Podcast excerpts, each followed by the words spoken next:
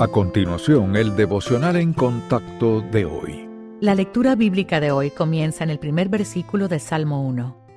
Bienaventurado el varón que no anduvo en consejo de malos, ni estuvo en camino de pecadores, ni en silla de escarnecedores se ha sentado, sino que en la ley de Jehová está su delicia, y en su ley medita de día y de noche. Será como árbol plantado junto a corrientes de aguas, que da su fruto en su tiempo, y su hoja no cae, y todo lo que hace prosperará.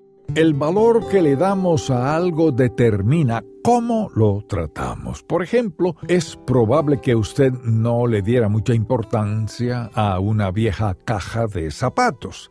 Pero si alguien pusiera 10 mil dólares dentro de ella, la preservaría. Del mismo modo, una vez que nos damos cuenta del valor de la Biblia, ya no la leemos por obligación. He aquí seis recomendaciones que Dios nos da a la hora de leer su manual de instrucciones para la vida. Acuda a ella a diario con ansiosa expectativa por lo que el Señor le revelará. Medite en la palabra para absorber su significado e implicaciones. Estudie la verdad de Dios. Hay una variedad de maneras de hacerlo, por ejemplo, utilizando una concordancia o un buscador electrónico, siga una palabra específica a través del Antiguo Testamento y del Nuevo Testamento. Crea lo que dice el Señor. Obedezca. En otras palabras, aplique lo que lea a su situación. Comparta lo que aprenda. Esto motivará a los demás e implantará profundamente la lección en su corazón. La Biblia es la verdad viva que protege y dirige, penetra y alienta. De ella aprendemos a ser salvos. Si entendemos su valor, nuestra interacción con ella lo demostrará.